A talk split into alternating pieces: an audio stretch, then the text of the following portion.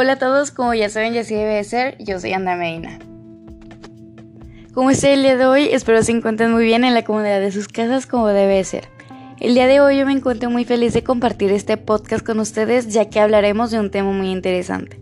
Bueno, al menos para mí, claro.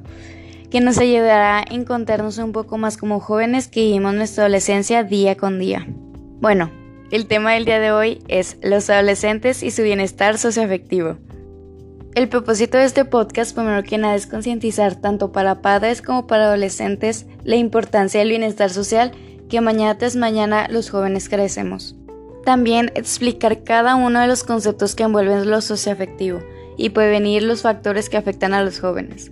Por último, fortalecer los valores y prácticas que nos representarán en un futuro. Antes de comenzar, quiero dejar en claro que yo soy solo un estudiante por lo que hago esto por gusto para mi proyecto. Ya habiendo aclarado esto, los quiero introducir un poco hacia qué es lo socioafectivo. Se estarán preguntando, ¿qué es eso? Bueno, el bienestar socioafectivo es el derecho de llevar una vida digna y saludable bajo los fundamentos de inclusión e igualdad. El bienestar socioafectivo es especialmente importante en los adolescentes, ya que es la etapa en la cual sufrimos los mayores cambios físicos, emocionales y sociales, los cuales nos desencadenan crisis de personalidad e identidad.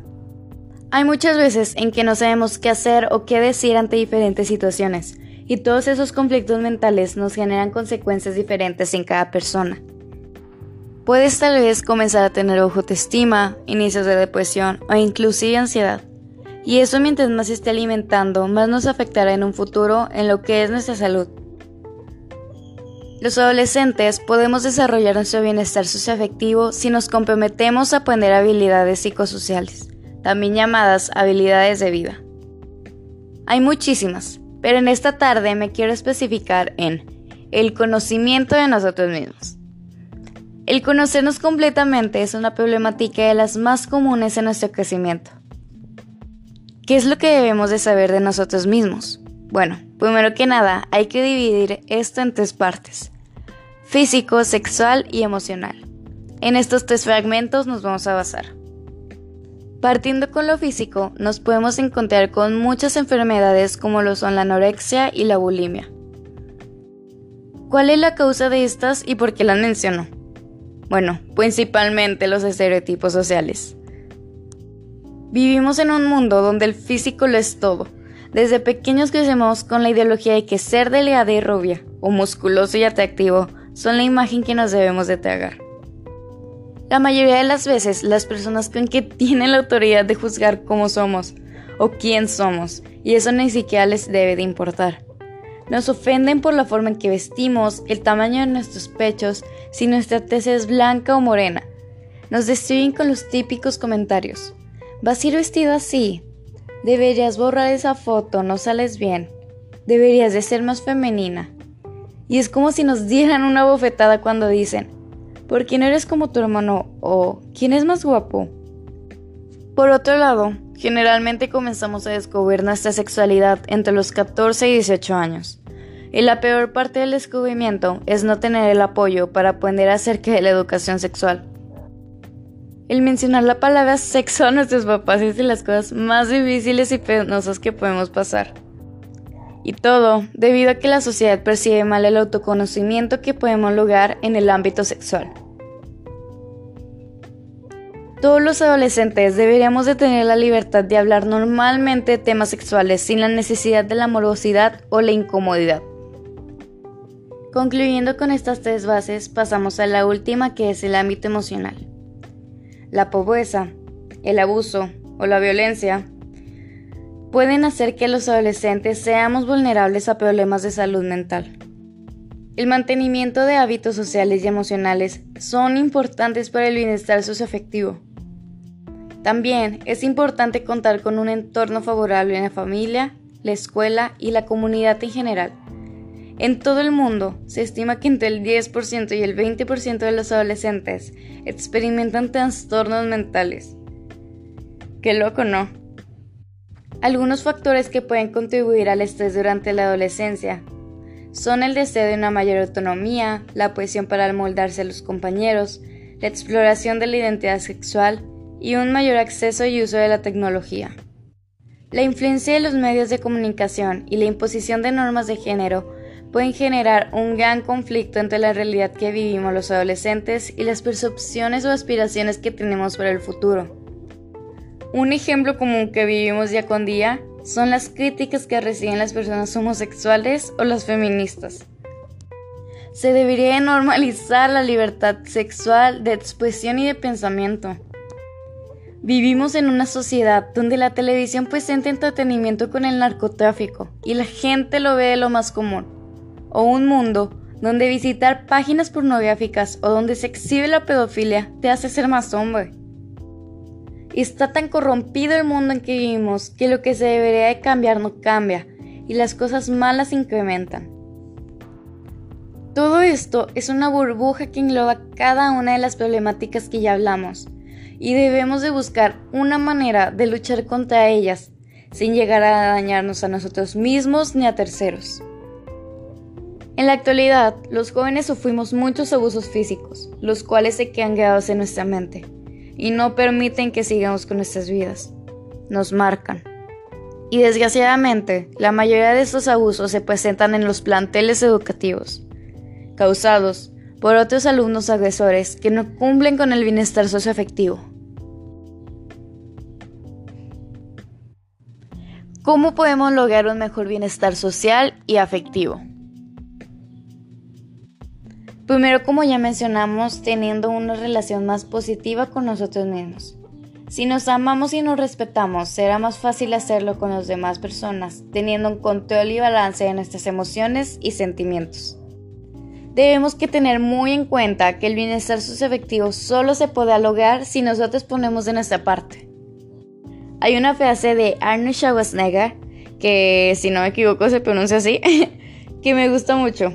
Va, la visión crea fe y la fe crea fuerza de voluntad. ¿Qué quiere decir esto? Pues que necesitamos un propósito de vida que será la visión de nuestros días. En este caso, es crear nuestro bienestar socioafectivo. Teniendo en claro eso, hay que tener fe. Una fe que nos dará seguridad, esperanza y certeza. Mantenernos firmes en que podemos lograr todo aquello que nos propongamos. Saber que lo vamos a lograr. Y cuando menos te lo esperes, verás el resultado. Después de tanto sufrir, pelear o tal vez llorar, vas a tener el producto de aquello que tanto luchaste.